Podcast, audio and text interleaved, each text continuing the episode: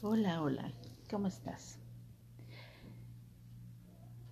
11 de febrero. Aquí de nuevo, haciendo otra nueva grabación para contarte algo de mí.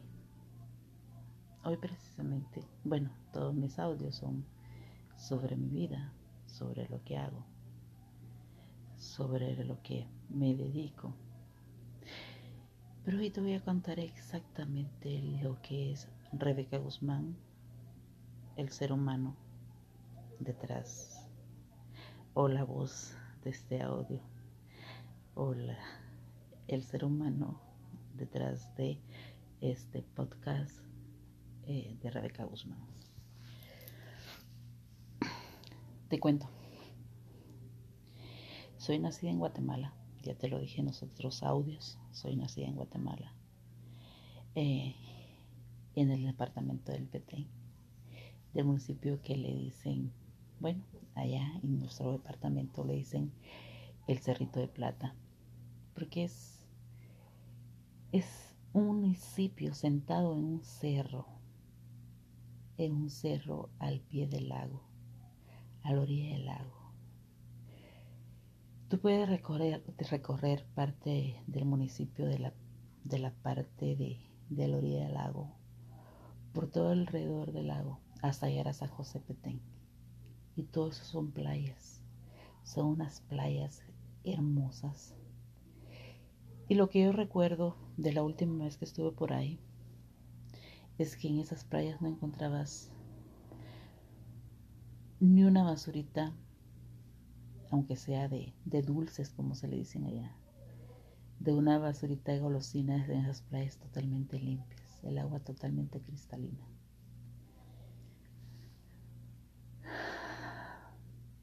Ese fue mi hogar. Ahí nací, ahí crecí. Ahí íbamos, no había agua en mi casa, íbamos a lavar la ropa a la laguna.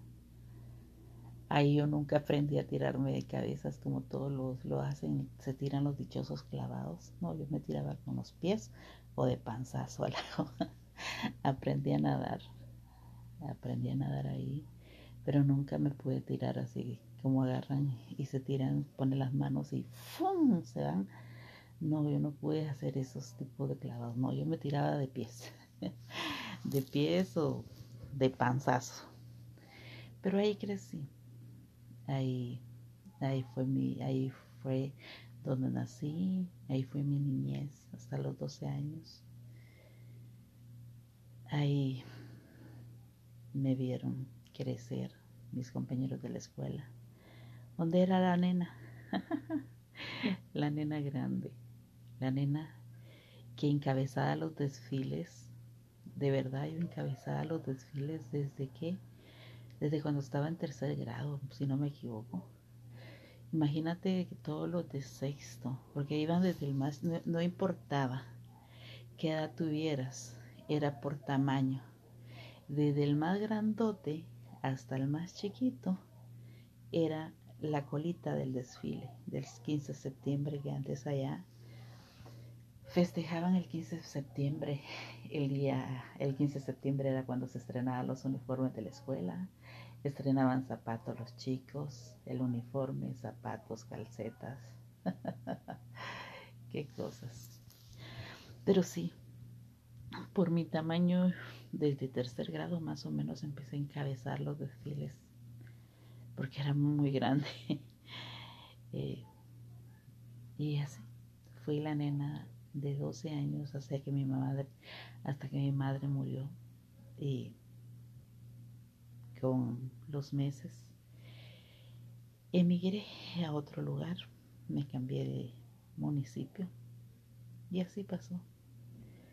Y aquí, ahora, he de este lado, como te decía, el, ser humano, porque soy un ser humano que está, la voz que escuchas es un ser humano como tú.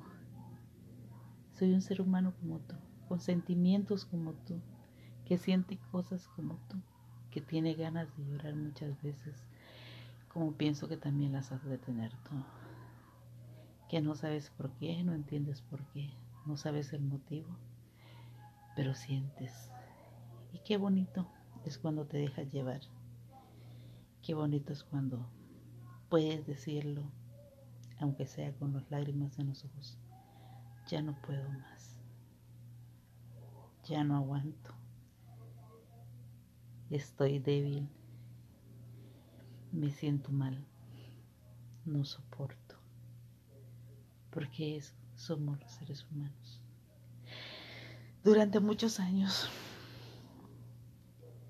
durante muchos años, fue Rebeca Guzmán la fuerte, la que no lloraba, o la que posiblemente lloraba, pero no lo demostraba, la que quería que sus hijos la vieran fuerte, doble, él, que la vieran como un muro, como fuerte, que nada la podía doblegar.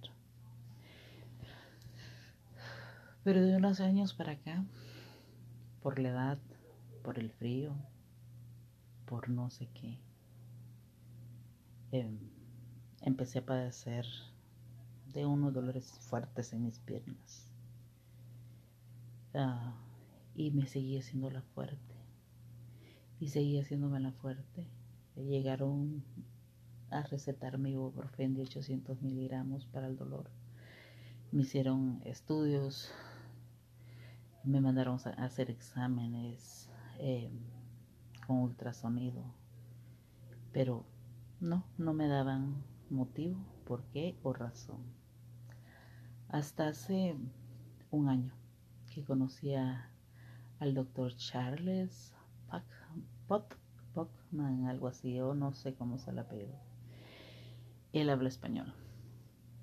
Él se interesó en mi caso y me mandó a hacer exámenes directamente a, mis huesos, a todo, a ver por qué eran los dolores, porque los dolores eran más, más y más.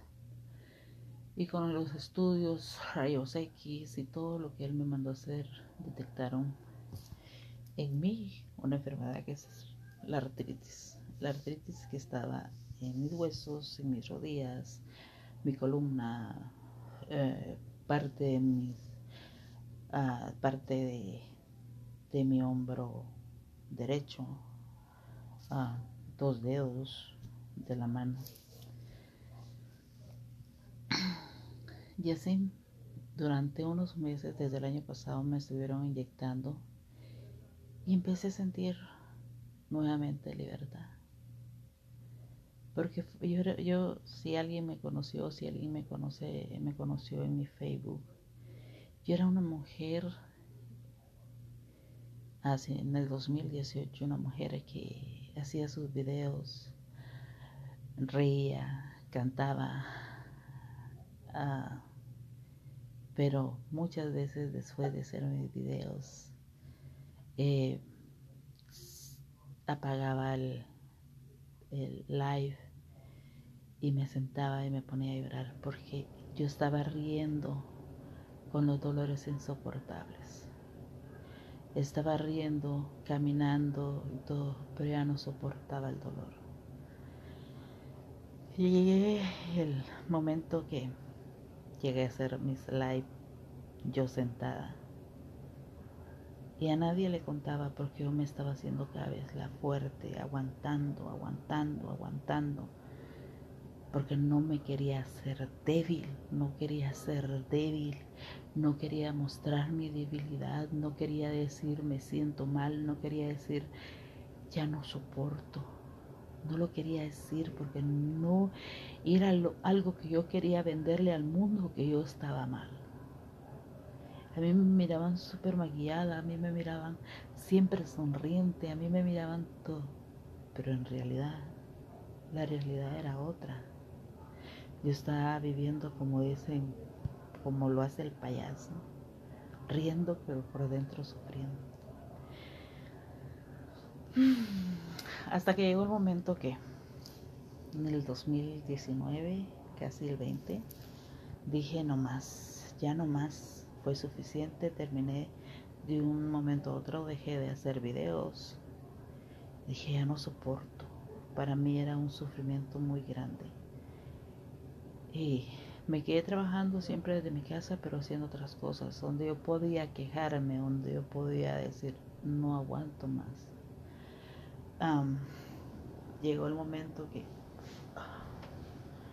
que mis hijos me tenían que ayudar para poderme yo parar, para poderme yo levantar de la cama, para poder yo dar pasos. Llegó el momento que que mi vida era así, que tenían que ayudarme, como que cuando, no sé si te pasa o has visto, cuando los bebés empiezan a dar pasos, que le agarran las manitas para caminar, prácticamente mis hijos hacían eso por mí. Me daban las manos para que yo poderme levantar de la cama y empezar a dar pasos. Y empezar a caminar e intentarlo. Y cada paso que daba para mí era una tortura. El estar de pie para mí era una tortura. Era un dolor tan fuerte que me llegaba al corazón. Pero cada persona que me hablaba, cada persona que me decía algo, yo siempre me decía, ¿cómo estás? Le decía, muy bien, genial. Nunca decía, estoy mal. Nunca decía, ya no soporto. Nunca decía, el dolor es terrible. Nunca lo decía me guardaba para mí el hecho de quejarme, porque no era para mí quejarme, no era porque yo era una mujer fuerte. A pesar de mis dolores, yo era una mujer fuerte, tenía que demostrar determinación siendo fuerte. Y cada vez esa fortaleza me fue haciendo más débil. Con el tiempo aprendí que si yo no, no aceptaba lo que tenía, no me iba a sanar. Que si yo no acepto que lo que padezco, no me voy a sentir bien. Porque mi fortaleza es mi debilidad. El, el modo que las personas, o sea, que cuando las personas me miren débil, es porque estoy mostrando que soy fuerte, aceptando que estoy débil, aceptando que me duele, aceptando que soy un ser humano que siente dolor, que soy un ser humano igual que tú, igual que tú, que siente dolor, que siente pena, que siente tristeza, que siente angustia. Soy un ser humano igual que tú. Entonces eso me enseñó, me fui aprendiendo a sentir, fui aprendiendo a sentir. con mi, con mi médico, con mi doctor, el doctor que me, que me ha estado tratando. No sé. Hay otro ser humano que se llama, que es mi amigo, se llama Josué Reyes. Ese es un ser humano que sabe cuando a mí me pasa algo. no sé, pero él sabe cuando a mí me pasa algo. Él sabe cómo hacerme llorar cuando me pasa algo. Me llama, él es uno que dice, me llama, me dice, más vale pedir perdón que permiso, pero él siempre me hace videollamada. Y es una persona que, a la que yo le acepto casi siempre las videollamadas. Y él se da cuenta, me dice, ¿qué es lo que te pasa? Digo, nada, no, dime, yo te conozco qué es lo que te pasa háblame y dime qué te pasa. Me, cuando yo intento sacar y decirle qué es lo que me pasa, me quiebro y termino llorando. Es la realidad. Porque sabe tocar mi debilidad, sabe tocar mis sentimientos, sabe tocar ese lugar para yo decir, sí, me pasa esto. Sí, tengo una preocupación sí tengo una pena, sí me siento mal. Y lo mismo pasa con el doctor que me está tratando ahora. No sé cuántas veces he llegado y él me dice, eh, Rebeca, ¿cómo estás? Siempre me dice, eres la que trae los aretes más lindos, eres la que trae Hoy me presentó otra doctora que estaba ahí, que vino de California. Dice, porque yo estuve con el doctor, dice, te presento a Rebeca, es la que siempre carga el cubrebocas más hermoso eh, y el par de aretes tan lindo, siempre anda arreglada, siempre anda linda, te la presento. Y me dice, Rebeca, ¿cómo estás? Le digo yo, doctor, ya no soporto.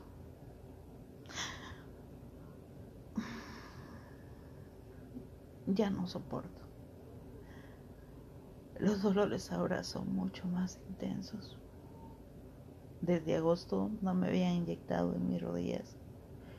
Siempre me ponían una inyección en una rodilla, la siguiente vez en la otra, y así para poderme yo estar un poco bien. Y hoy le digo, doctor, ya no, ya no soporto, ya no, ya no, ya no. Los dolores son inmensos, son insoportables, esto es terrible.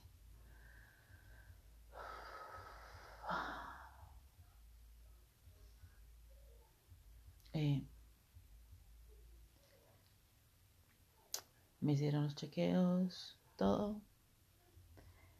Y siempre me inyectaban una vez una rodilla, la otra vez la otra. Hoy me inyectaron las dos. Porque los dolores eran y son porque me inyectaron hoy. Eh, el, por, por la inyección ahorita los dolores son aún más todavía. Tal vez unos dos, tres días porque me inyectaron, llegué a desinflamarse y ya tenga un poquito más de movilidad.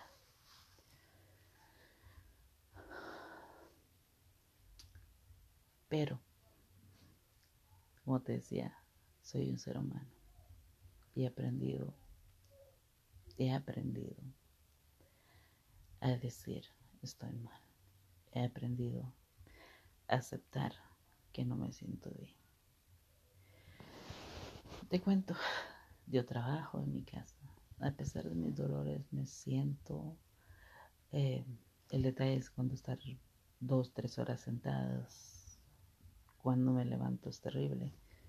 Pero trabajo desde mi casa. Yo pinto, yo hago, estoy haciendo bisutería he tenido la intención de hacer videos, un video para mostrarles, vender mi bisutería que vendo por internet, pero mis amistades están ahí en la plataforma y he tenido la intención de hacerlo, pero a la misma vez el dolor a veces me, me frustra. Yo vendo, yo soy una mujer que vende, Vendo en diferentes plataformas. Eh, trabajo en eBay, trabajo en Mercari, eh, Poshmark. Quiero trabajar Etsy, pero Etsy, Etsy no le he puesto producto porque quiero hacer un producto artesanal em, especial. Eh, lo que hago yo es artesanal. Y pero en las otras plataformas podemos Mercari, Poshmark, eBay, yo vendo de todo. Y, la net, la realidad, yo vendo de, todo.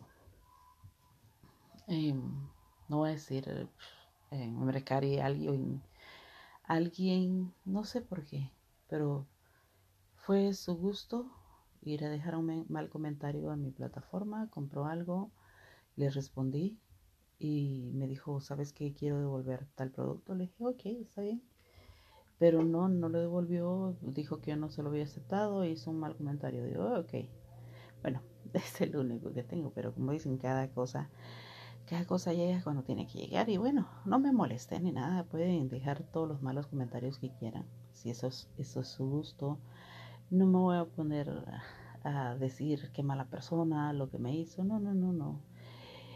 De lo que hay en tu corazón habla tu boca. no, nadie puede dar algo bueno si no tiene nada bueno que dar, ¿verdad? Pero vendo en eBay, eh, tengo buenos, bueno, buenos comentarios o buenas, eh, que no hay malos comentarios, lo importante. No, uh, está lo bueno que las personas pueden darte las cinco estrellas, pero que no haya un mal comentario, es, eh, habla bien de ti. ¿Qué sucede? Yo por la enfermedad que hay, yo compro unas pastillas. Y esas pastillas se las compró una amiga que las traía de México. La amiga ya no las trajo, no sé qué pasó, la cosa me ha quedado sin las pastillas. Ahora, ahora mismo, las compré en eBay. Le compré a eBay, las compré por eBay a dos vendedores. Como lo hice en una publicación, de verdad es frustrante. Porque necesitaba las pastillas para los dolores que yo padezco, de la artritis. Entonces, esas personas no me las enviaron. Entonces, digo, puede ser una muestra que me esté poniendo el universo ahí, para mí. Yo podría pasarme quejando un montón de tiempo, sí, no me las enviaron, no, que no sé. Puede ser una muestra que me está poniendo el universo para mí. Es decir, ¿sabes qué? Esas personas no cumplen. ¿Qué tal si tú lo haces, lo vendes y tú sí le cumples a las personas? Tú ya tienes el camino andado y si tú lo vendes, las personas les va a llamar la atención y lo van a comprar. Eso es lo que he estado pensando que podría pasar si yo me tomo a dar ese paso en traer eh, esos suplementos, porque son suplementos, no es medicina, es suplemento alimenticio. La que yo tomo contiene cartílago de tiburón, contiene cúrcuma, contiene productos naturales, glucosamina, cosas así. Pero en realidad me, el dolor se iba. Entonces estaba pensando yo, ¿qué tal si yo soy la que busco el proveedor en México, porque es producto mexicano, busco el proveedor en México, yo soy la que la distribuyo, yo soy la que la envío, y yo soy la que sí le va a cumplir a los clientes. Yo soy la que va a estar pendiente de que el cliente reciba su producto que requiere para su, para su problema, para lo que él necesita. Porque son productos, em, productos alimenticios, productos naturales, que yo sé que no le van a dañar la salud. Entonces estaba pensando en eso. Bueno, eh, digo lo puedo hacer lo podemos hacer y podemos lograrlos. Bueno, buenas noches, te voy dejando, que Dios te bendiga. Eh, siempre, ahí estamos siempre pendientes. Pásatela bien, disfruta la vida y recuerda, detrás de este audio hay un ser humano igual que tú. Dije, soy. No. Detrás de este audio hay un ser humano igual que tú que siente, que llora, que ríe, que tiene una vida igual que tú. Bendiciones, cuídate.